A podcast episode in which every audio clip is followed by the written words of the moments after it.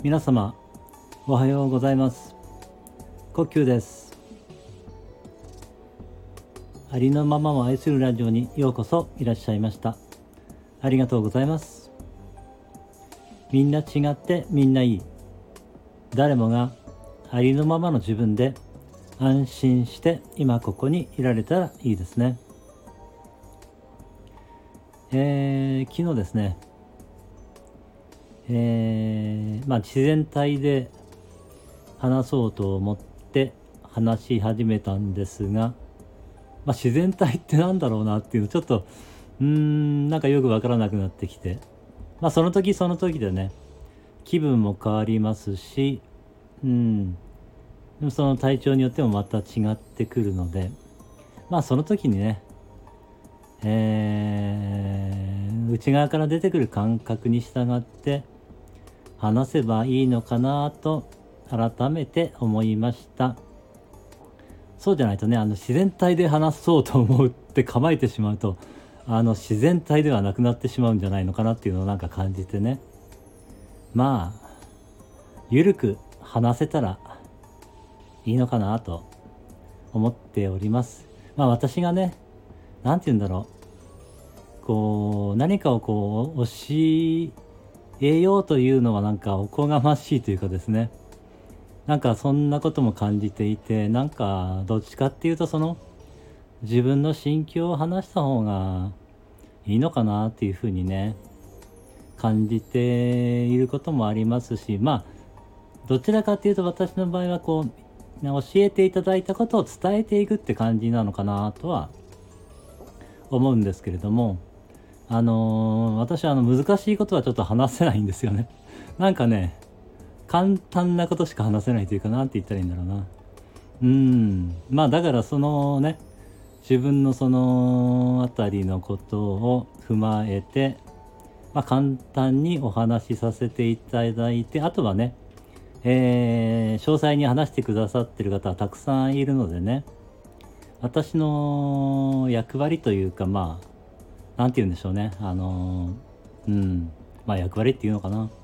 なんか簡単なことをねお伝えしていけばいいような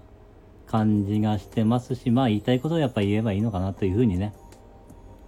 思っていますのでこれからもどうぞよろしくお願いします。えー、今日お話ししたいと思ったことはうん。えっ、ー、とですね。まあ内側に持っているその世界観というか信念がえー、まあ、外側に現れているということを、えー、お話したいなと思ったんですけれども、えー、まあ、外側にね対応してこう何かね変えられることはそれで外側にね対応していけばいいと思うんですけれどもこういくらこう外側にこう働きかけても、えどうしても変えられないっていうことはあると思うんですよね。それでなんでこんなことが何度も何度も起こるんだろうっていうことはうん皆さんあるんじゃないのかなと思うんですけれども私は結構あります 結構ありましてもうすごい格闘してきたんですけれども何をやってもこれ変わんないなっていう感じで あのー、やっぱりね内側を見るしかないのかなっていうのはねまあ感じてはいるんですけれどもまあそれも結構なかなか難しくて。あの自分でやっぱ見ていくのは結構難しいなと思うんですけれども、まあ、人とのそのね、あの対話というか、えー、まあそういうカウンセラーの人とかねセラピストの人とかとこう話していくと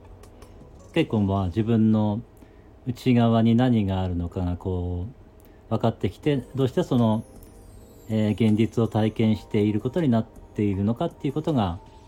えー、比較的分かりやすいのかなと思っています。まああのー、自分でねその内側をよく